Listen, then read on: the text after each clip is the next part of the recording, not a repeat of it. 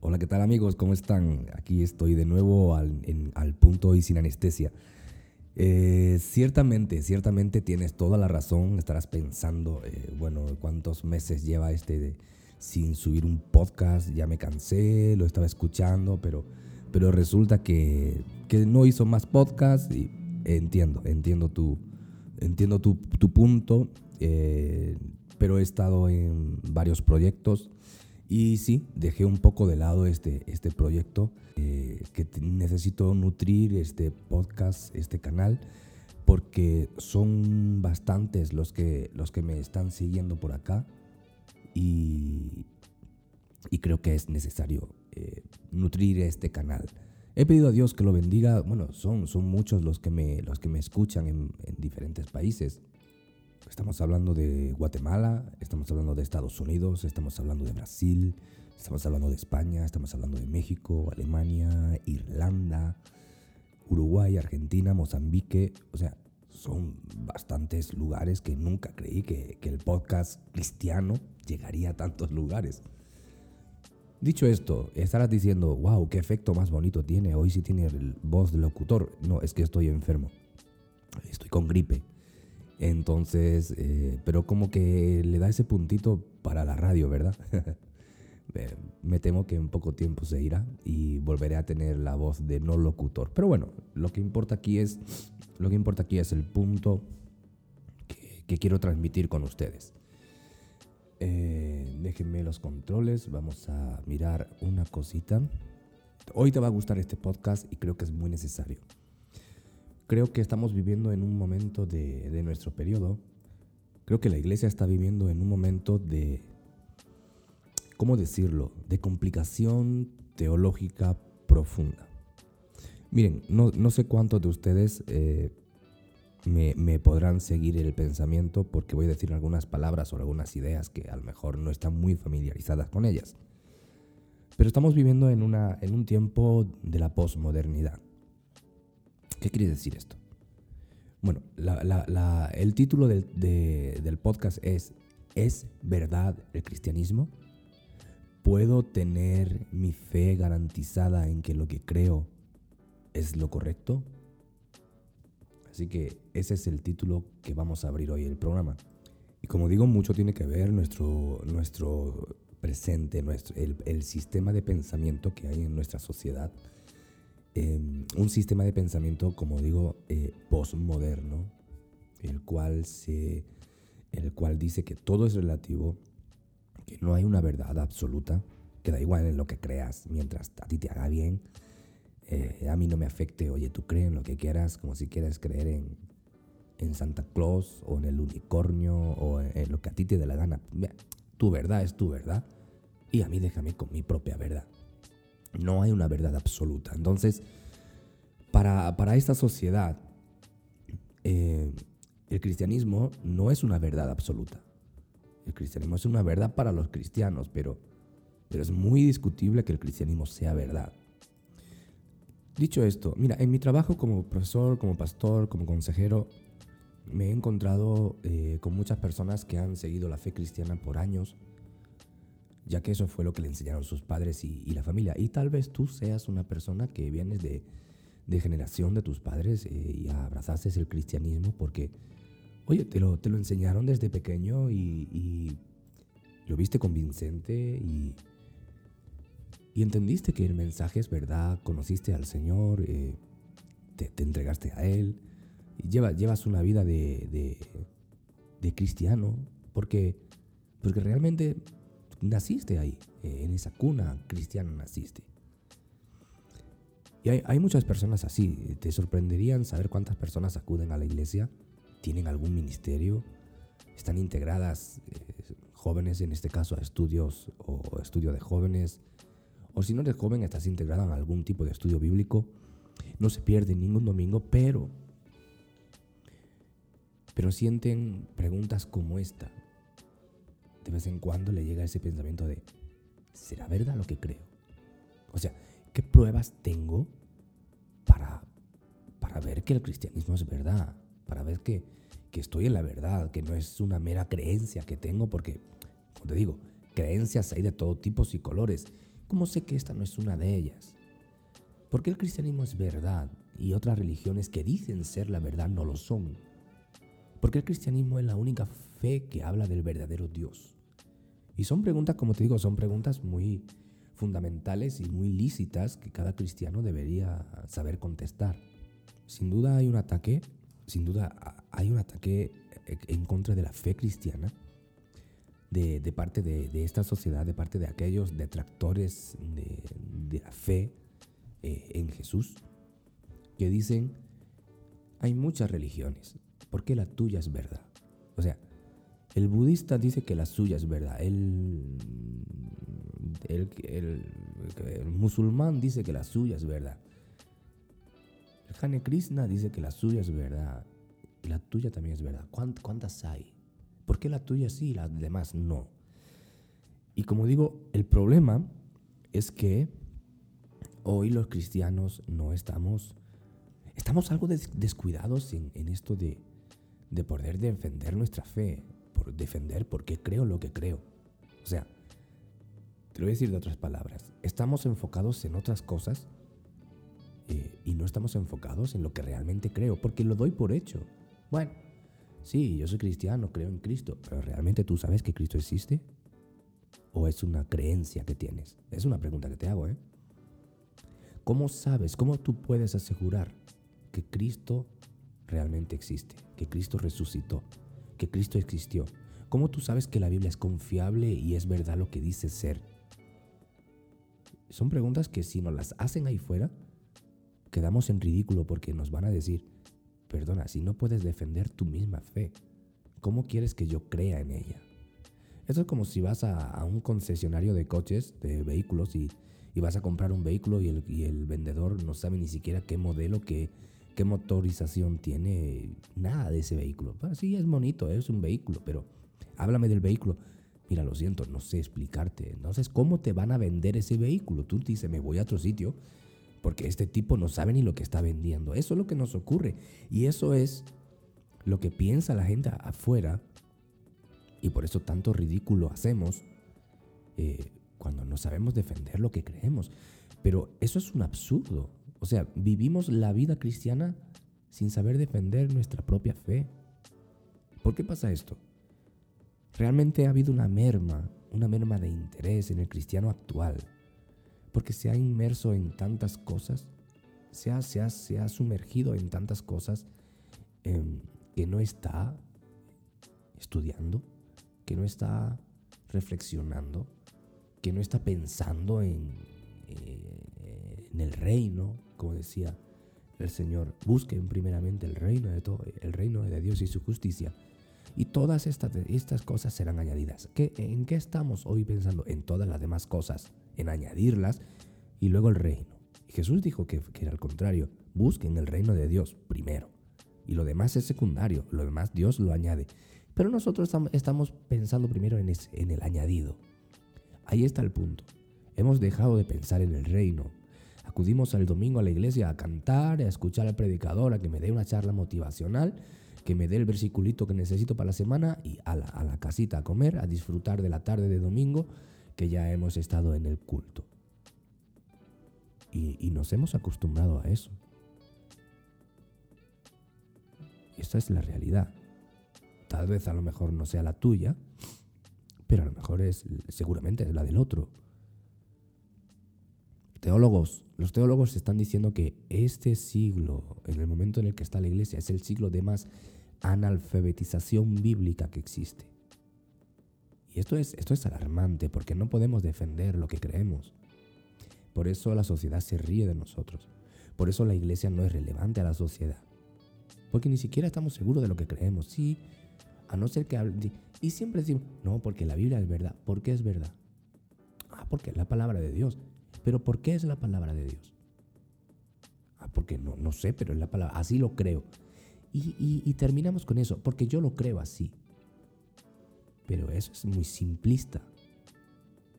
O sea, te puede decir alguien, bueno, yo creo también en los marcianos. No, pero eso no existe. Perdóname. Si yo creo, porque lo creo, punto. O sea, ¿ves, ves, el, ¿ves el punto? ¿Por qué tú sí ante un no cristiano dice, la palabra de Dios es, verdad porque yo la creo. Sin embargo, si un no cristiano te dice, yo creo en, los marcianos, porque los creo. Pero tú sí tienes derecho a decirle, no, pero los marcianos no existen. El mismo derecho tiene el no cristiano a decirte, la palabra de Dios no es verdad solamente porque tú la creas. No podemos responder. ¿Te das cuenta de lo que quiero decir? No sabemos responder a estas cuestiones. Por eso nuestra fe no es creíble, porque ni siquiera la entendemos nosotros. Ahora, te voy a dar algunas, algunos argumentos. Algunos argumentos para que puedas comenzar a investigar por ti mismo por qué la fe es, es real, por qué la Biblia, por qué el cristianismo es verdad. ¿Estás preparado? Vamos a ello.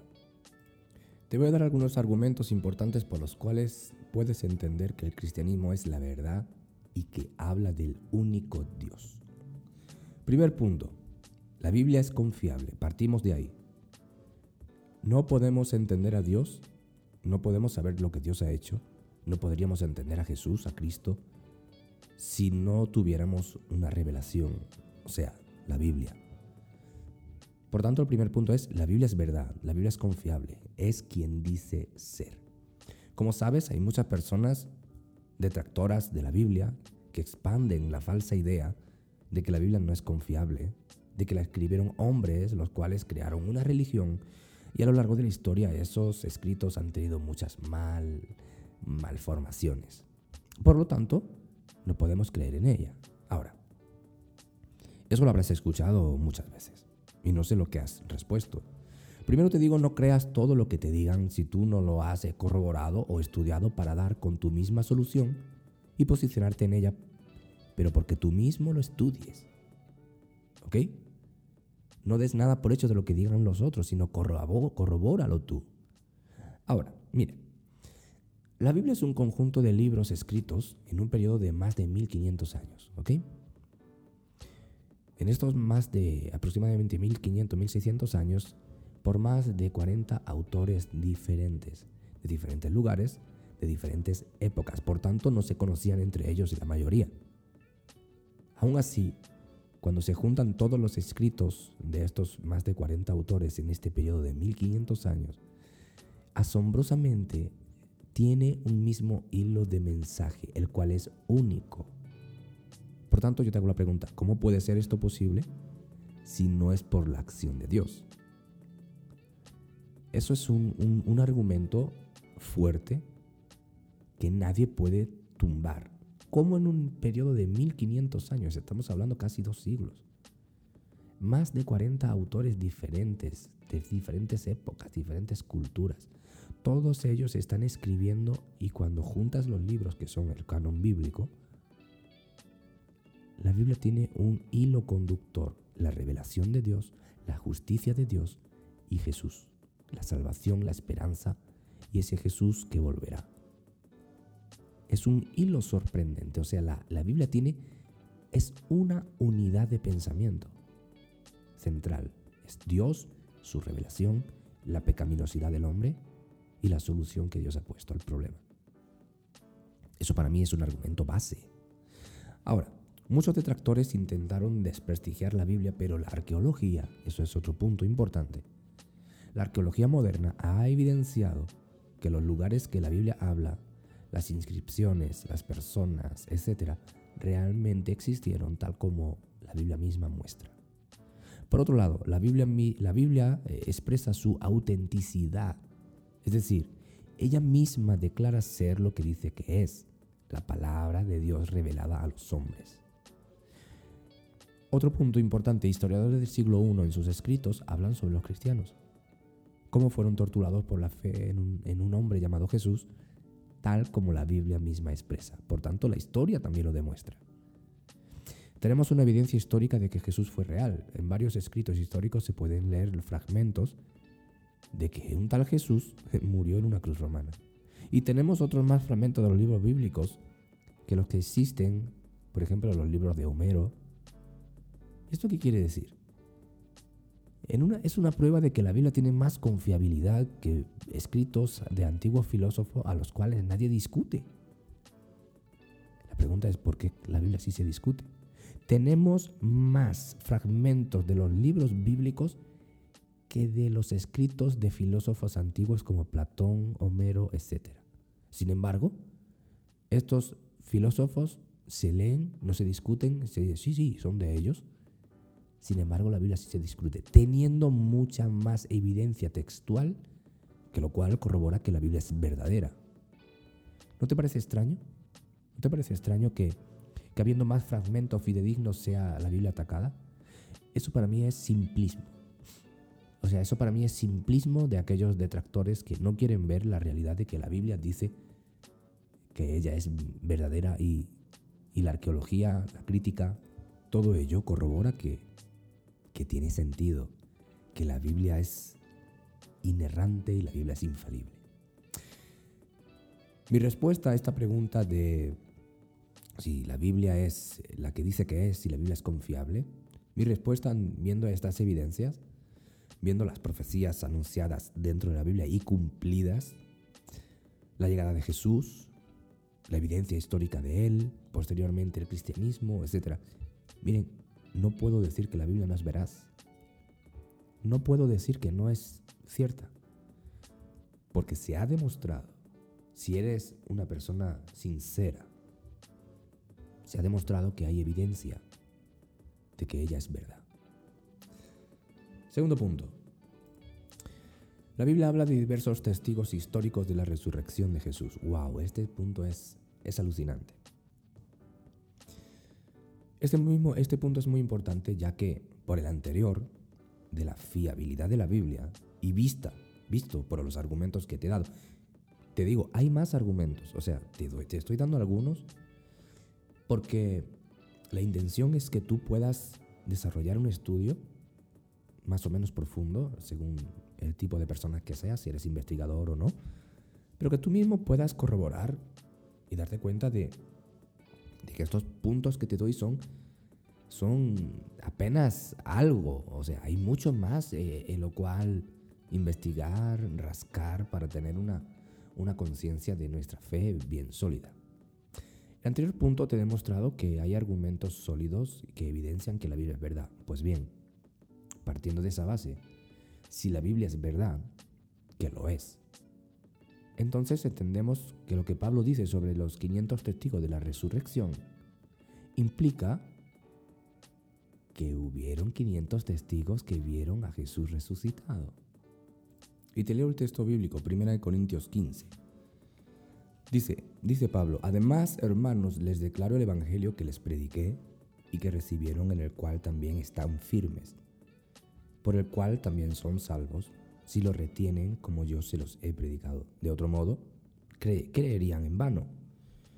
Porque en primer lugar les he enseñado lo que también recibí, que Cristo murió por nuestros pecados conforme a las, a las escrituras, que fue sepultado y que resucitó al tercer día conforme a las escrituras. O sea, una profecía bíblica del Antiguo Testamento. Y Pablo está diciendo, esa profecía se cumplió yo lo he visto. Y ahora va a decir, versículo 5, que apareció a Pedro y después a los doce y luego apareció a más de 500 hermanos a la vez, de los cuales muchos viven todavía y otros duermen. Luego apareció a Jacobo y después a todos los apóstoles. Y al último de todos, como a uno nacido fuera de tiempo, me apareció a mí también. Qué interesante que vemos con esto que ya en el tiempo de Pablo, la resurrección en el mundo greco-romano, donde él trabajaba apóstol a los gentiles, ya se dudaba, no se creía en la resurrección, o sea, se ponía en duda la resurrección de los muertos. Y Pablo está haciendo una apologética eh, fidedigna y está diciendo, miren, ¿ustedes no lo creen? Ok, permítanme una cosa, decirles algo. Se apareció a Pedro, a los doce, a los apóstoles y a más de 500 personas, de los cuales muchos viven. Vayan ustedes a Jerusalén y busquen. Seguramente van a encontrar personas que le van a decir, yo fui un testigo visual de Jesús.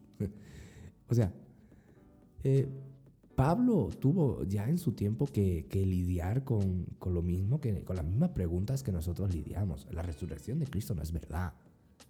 Entonces Pablo tuvo que echar mano a la apologética, a la apologética de su tiempo y decir, miren, yo soy testigo de Jesús. Los apóstoles son testigos de Jesús. Y Jesús apareció a más de 500 personas, las cuales ustedes pueden ir y buscarlas, porque algunos están vivos. ¿Qué quiero decir esto? Esto es un registro histórico, ¿eh? O sea, 1 Corintios capítulo 15 es un registro histórico. Eso no se discute.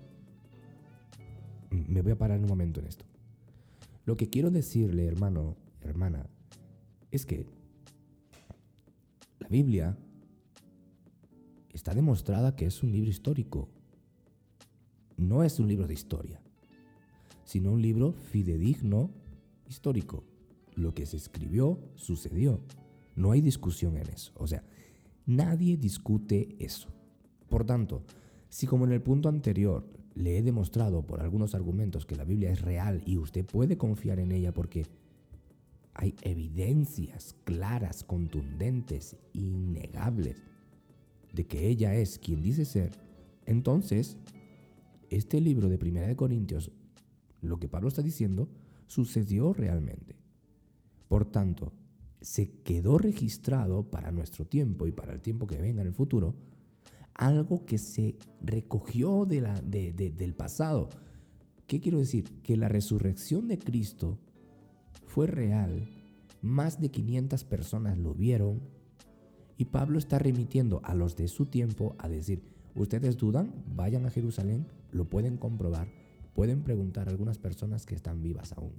Y ese registro histórico, verás, nos ha quedado a nosotros como un argumento para decir, hey, esto es historia, esto sucedió. No, porque la Biblia no, o sea, ¿y por qué entonces sí Cristóbal Colón las tres carabelas, la niña, la Santa María, la Pinta, sí fueron y descubrieron América. Bueno, descubrieron, América ya existía, pero entiéndeme, me entiendes el punto, ¿verdad? ¿Por qué otras cosas sí las creemos? Porque la historia lo dice. Bueno, pero esto es un libro histórico también, la Biblia. Si creemos una cosa de la historia, tenemos que creer otra. No podemos ir descartando a nuestro gusto. Esto sí, esto no. Esto sí, esto no. Si creemos en la historia, creemos en la historia. Por tanto, Pablo es, un, es, un, es, un, una persona histórica y dejó reflejado esta carta histórica. Lo cual me dice que más de 500 personas, 500 testigos, no uno, dos, doce, 500 vieron a Jesús resucitado. Eso hace posible que la resurrección no es un mito, sino que es una realidad que sucedió.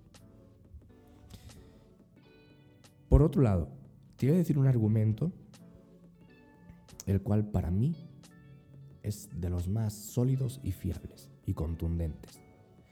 Nadie muere por algo que no sea verdad.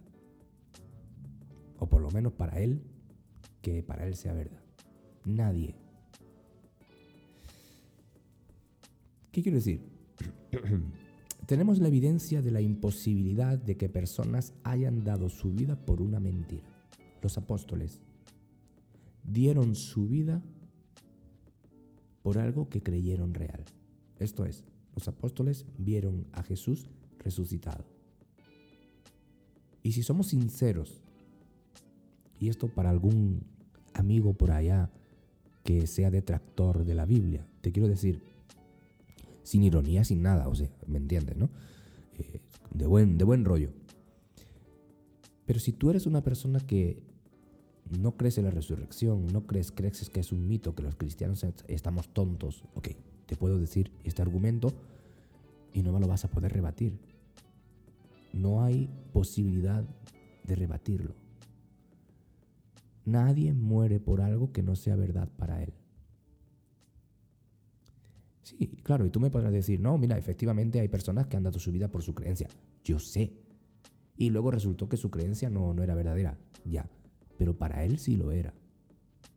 Que no lo fuera para ti es otro rollo. Pero las personas que dieron su vida por sus ideales, para ellos, para esas personas que daban su vida por los ideales que tenían, los ideales eran fuertes.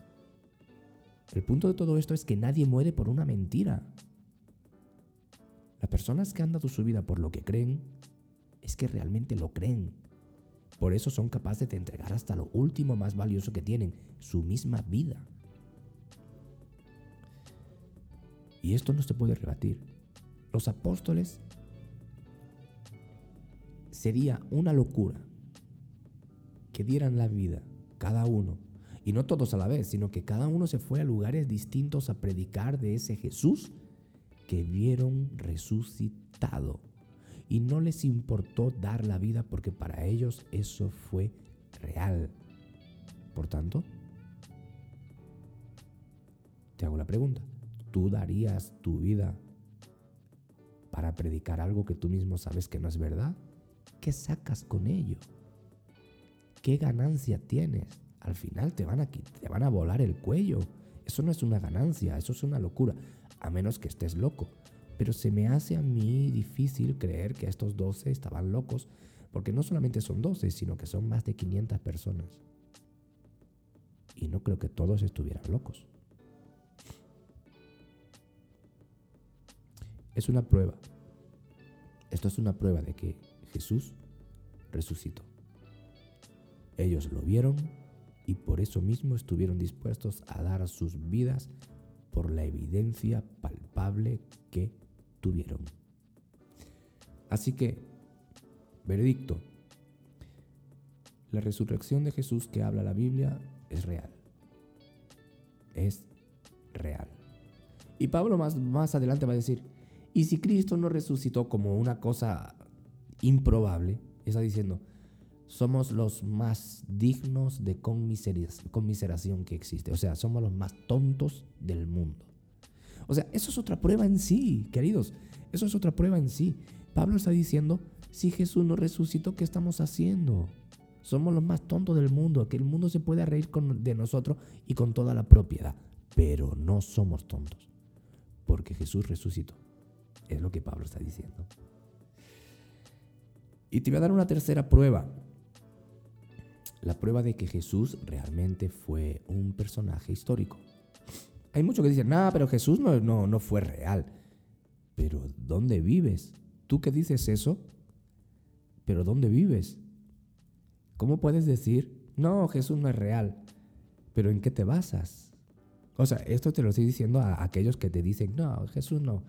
Eso, eso es un mito. Jesús realmente no está demostrado que vivió. Le puedes decir a esa persona, pero ¿dónde vives, amigo? ¿Tú no has leído la historia?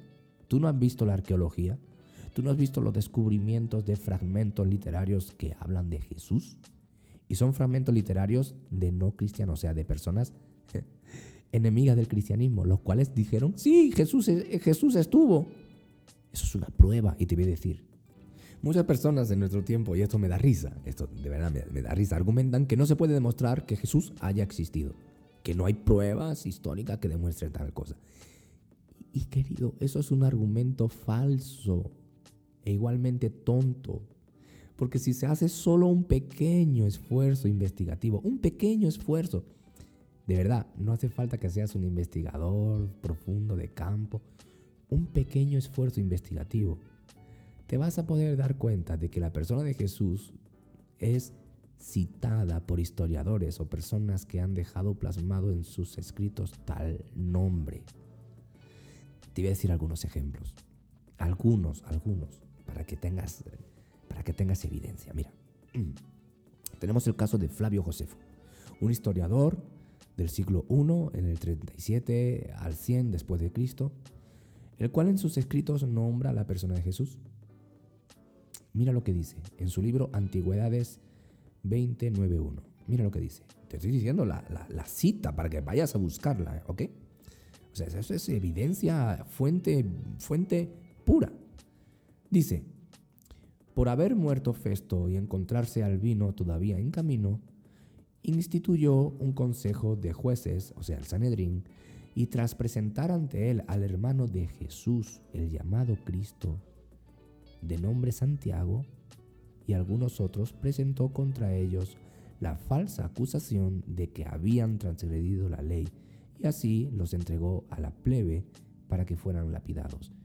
Esta cita textual la puedes encontrar en el libro de Antigüedades de Flavio Josefo, un historiador del siglo I contemporáneo de el cristianismo, la primera iglesia de Jesús. Y este historiador no era cristiano. No era cristiano. Y está hablando de Jesús, de Santiago y algunos otros. Ahí tienes una prueba de que Jesús sí fue un personaje histórico. Otra, Tácito, del año 56 al 120 después de Cristo. Dice, en consecuencia, para deshacerse de los rumores, Nerón culpó e, e infligió las torturas más exquisitas a una clase odiada por sus abominaciones, quienes eran llamados cristianos por el populacho. Y aquí viene el nombre. Cristo, de quien el nombre tuvo su origen, sufrió la pena máxima durante el reinado de Tiberio a manos de uno de nuestros procuradores, Poncio Pilato. Y sigue diciendo, no te lo voy a leer todo, pero lo puedes, lo puedes encontrar. Tácito también está escribiendo y está diciendo que Cristo sufrió en manos de Poncio Pilato. Un gobernador joven romano llamado Plinio el Joven, eh, año 62 al 111 después de Cristo, gobernador romano en Asia Menor, escribe lo siguiente. Los cristianos afirmaban haberse reunido regularmente antes de la aurora en un día determinado y haber cantado antifonalmente un himno a Cristo como a un Dios. Hacían voto también de no ser criminales, de guardarse del robo, la violencia, guardarse del adulterio, de no romper ninguna promesa y de no tener un depósito cuando lo reclamen. Y lo puedes encontrar, este libro se llama Epístolas 10.96 de Plinio el Joven. ¿Quieres más pruebas? Históricas, ok. Luciano de Samosata. ¿Quién es este? Esto es un autor pagano que ridiculizaba a los cristianos y aceptaba, sin embargo, que Jesús fue real. Este hombre vivió del 125 al 180 después de Cristo. Y escribe lo siguiente en el libro Luciano sobre la muerte de Peregrino. Dice, los cristianos todavía siguen adorando a aquel gran hombre que fue crucificado en Palestina por haber introducido entre los hombres esta nueva religión. Eh, ¿De qué hombre habla? De Jesús. Y, está, y es un autor pagano, ¿eh? que dejó escrito esto. Mira, mira lo que dice, hablando mal de los cristianos, dice, y es que los infelices creen a pie juntillas que serán inmortales y que vivirán eternamente, por lo que desprecian la muerte e incluso muchos de ellos se entregan gozosos a ella. Además, su fundador, Jesús, les convenció de que todos eran hermanos y así desde el primer momento en que incurren en este delito, reniegan de los dioses griegos y adoran en cambio a aquel filósofo crucificado y viven según sus preceptos. Queridos, aquí tienen otra prueba. Un autor pagano que ridiculiza a los cristianos, pero está hablando de Cristo.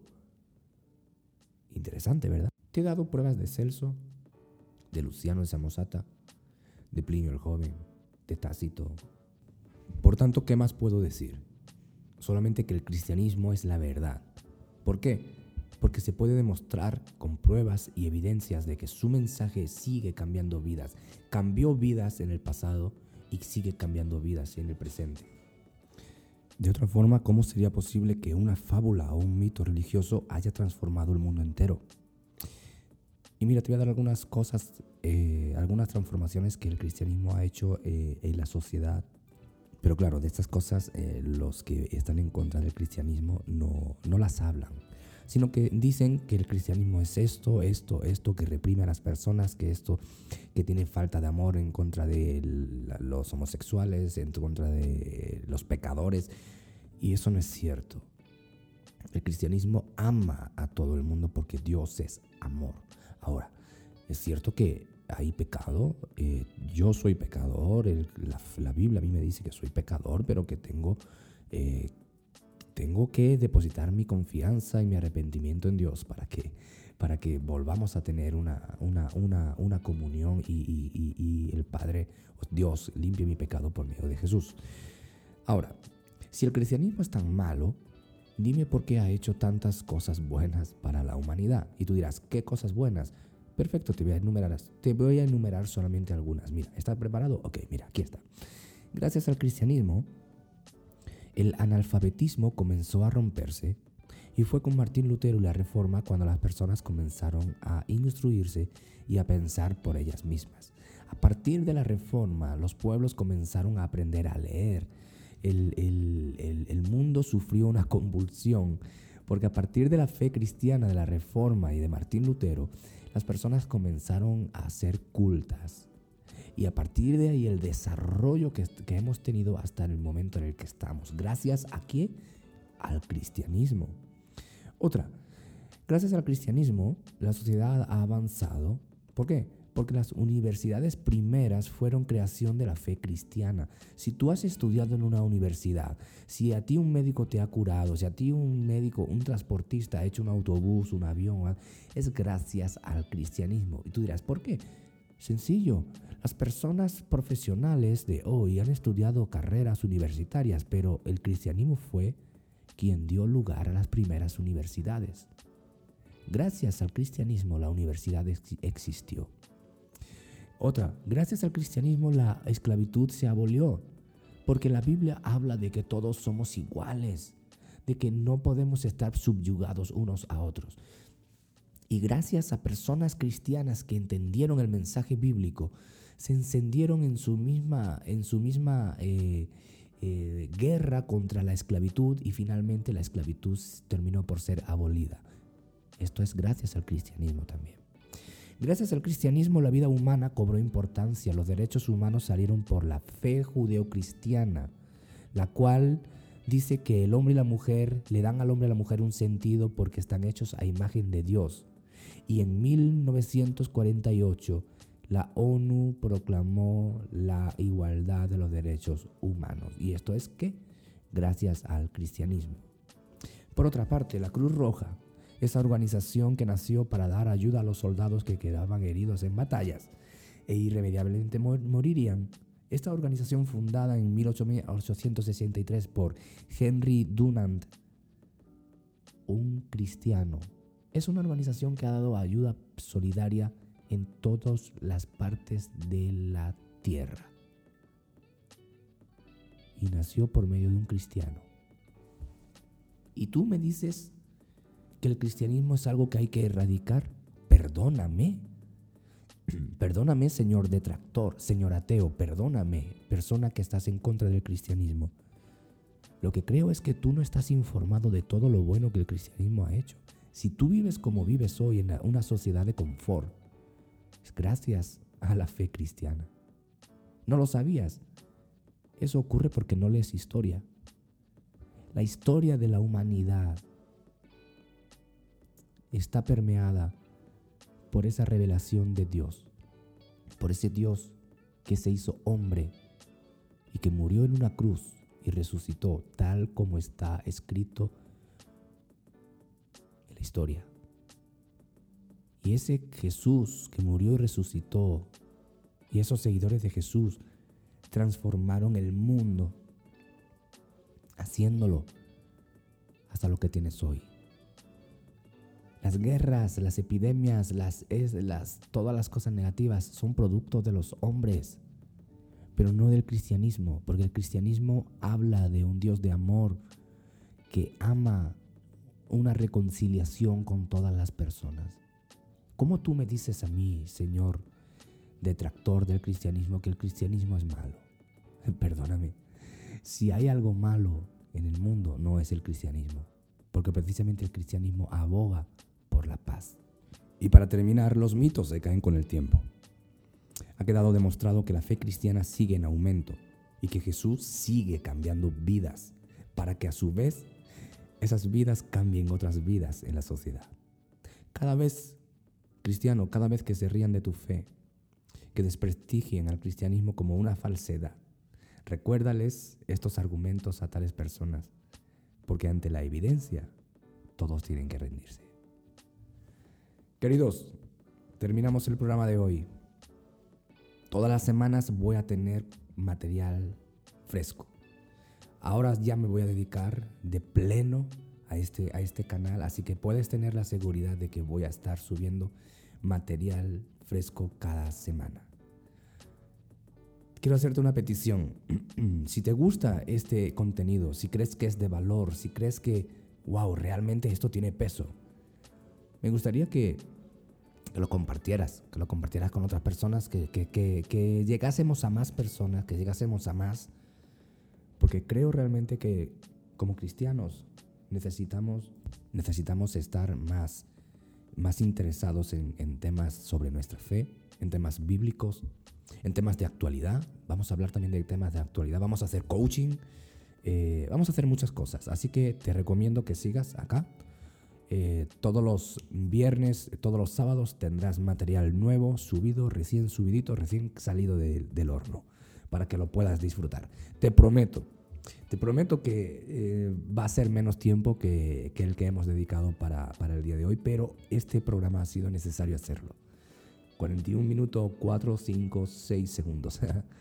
no te voy a quitar tanto, tanto tiempo. Me puedes encontrar eh, en redes sociales.